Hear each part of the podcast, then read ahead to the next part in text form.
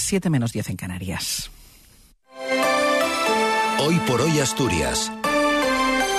Ángel Fabián.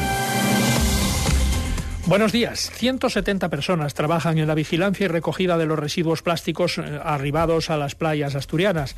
El gobierno asturiano cierra cautelarmente, por carecer de la pertinente autorización, la escuela de 0 a 3 años inaugurada esta semana por el Ayuntamiento de Llanes. Vuelve a encallar la negociación entre los trabajadores de las estaciones de ITV de Asturias y la empresa Itbasa. Ambas partes se acusan de poca voluntad negociadora. Llueve débilmente además esta mañana y tenemos eh, temperaturas de 5 grados en Oviedo, 6 en Gijón y en Luarca, 7 en Avilés, 3 en Mieres y en Llanes y 4 en Langreo y Cangas de Onís. Mañana se abrirán claros y subirán las temperaturas diurnas, aunque helará por la noche. El sábado subirán algo las temperaturas y el domingo volverán las lluvias débiles a moderadas. Ocho puertos de la red secundaria de carreteras requieren cadenas para circular. Son los de Leitariegos, El Conio, Tarna, Cerredo, Somiedo, San Lorenzo y Ventana. Martín Valle nos acompaña en la técnica. Son las 8 menos 9 minutos de la mañana. La afección es escasa en cuanto al volumen de pellets plásticos llegados al litoral asturiano, aunque ya se extiende por, por toda la costa. Ayer mismo se confirmaba su presencia en la sala de la playa de San Lorenzo en Gijón y la situación podría empeorar durante el fin de semana para cuando se prevén fuertes mareas. Si así fuera, el Estado está a disposición del gobierno asturiano para aportar los medios que sean necesarios, aseguró ayer la delegada del gobierno, Delia Losa, que visitó junto al consejero de fomento Alejandro Calvo la playa de Salinas. En función de las necesidades habrá lo que sea necesario. El consejero sabe que tiene bueno, pues toda la disponibilidad de personal para, para contar con él, de personal del Estado.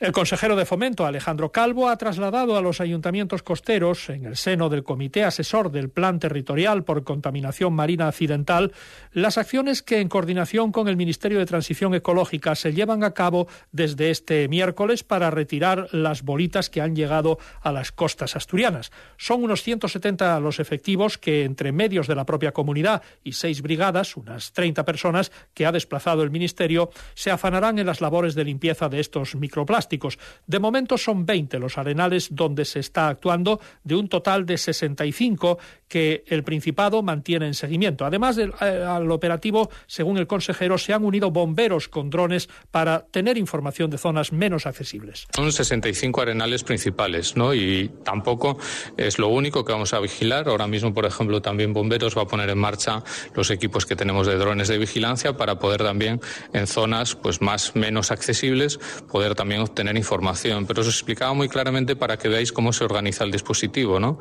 Porque sobre todo en lo que tiene que ser la colaboración con el Ministerio hay que dimensionarla de un día para otro y esa coordinación debe ser máxima, ¿no? Con nuestros medios, evidentemente, tenemos mayor flexibilidad. El gobierno asturiano requiere el cierre cautelar del centro de educación infantil inaugurado esta misma semana por el Ayuntamiento de Llanes, al no constar documentación alguna sobre el proyecto ni solicitudes para abrir una escuela municipal de 0 a 3 años o una guardería el gobierno asturiano tuvo conocimiento de su apertura a través de la web municipal. El Principado envió a dos inspectores para comprobar las instalaciones y el tipo de actividad que se está desarrollando en ellas y la Dirección General de Centros de la Red 0 a 3 ha remitido un escrito a la Alcaldía de Llanes en el que le recuerda que las escuelas infantiles deben contar con una autorización administrativa para su apertura y que en educación no consta ninguna documentación.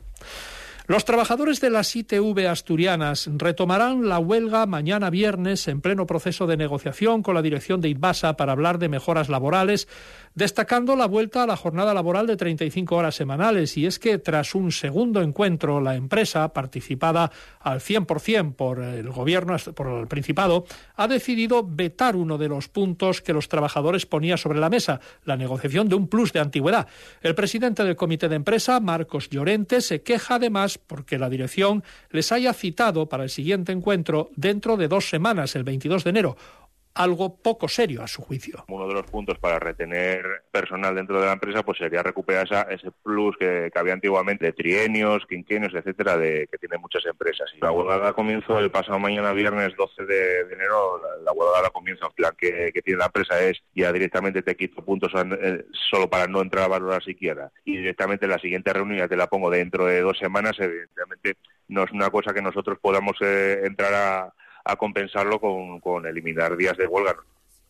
El Principado ha contestado a esto desde IDBASA, empresa adscrita a la Consejería de Transición Ecológica e Industria. Consideran que algunas de las peticiones sindicales ponen en riesgo la viabilidad económica de la empresa y lamentan, dicen, la escasa voluntad negociadora de la parte social que sigue con la convocatoria de huelga a pesar de haberse abierto la negociación. Las personas afectadas por el cierre de los centros de estética ideal tienen a su disposición un servicio de información habilitado por el Principado en la web Consumo Astur. Ya ha habido 286 consultas y 103 reclamaciones en los servicios de consumo regionales y municipales. Se trata de cuatro gabinetes de estética y depilación láser clausurados en Asturias, ubicados en los centros comerciales Azabache de Siero, Parque Astur en Corbera, Los Fresnos en Gijón y Los Prados en Oviedo. Las reclamaciones corresponden a tratamientos de estética que se ofertaban a un precio más económico si se abonaban por adelantado, bien al contado o a través de una entidad bancaria. La mayoría de los tratamientos habían sido financiados con créditos entre los 100 y los 2.900 euros. Begoña Collado es la directora general de consumo en funciones del Principado. Pueden consultar nuestra página web, Consumo Astur, donde encontrarán todos estos pasos, así como modelos de reclamación. En primer lugar, lo que tienen que hacer es reclamar a la empresa. Si las personas afectadas tienen un crédito vinculado con el tratamiento, deben también ponerse en contacto con su financiera para cancelar los pagos. Si el pago se realizó al contado, bueno, pues presentar esta reclamación a la empresa. Si no reciben contestación, pues eh, pueden acudir a la vía judicial. La sección del sindicato CSI en Unicaja denuncia que el acuerdo salarial alcanzado entre el banco y los sindicatos mayoritarios incurre en una discriminación ilegal entre los trabajadores originales de la entidad andaluza y los que provienen de la asturiana Liberbank, una discriminación que alcanza los 5.000 euros anuales menos que cobrarán los 1.600 empleados asturianos de Unicaja. Según el portavoz de la corriente sindical de izquierda, Marco Antuña, hay una Unicaja de segunda categoría y la demanda judicial pertinente. Añade Antuña que los sindicatos firmantes tendrán que dar explicaciones a sus afiliados en Asturias. Pues es eh, la actualidad asturiana de este jueves 11 de enero que, como les decíamos, empieza lloviendo. Lloviendo poco, lloviendo débilmente, pero con lluvia. Están escuchando hoy por hoy las noticias de Asturias en la SER. Faltan eh, dos minutos para las ocho de la mañana.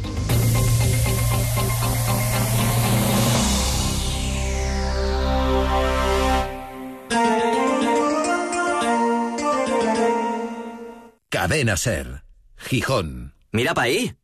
Pa' ahí, ¿no lo ves?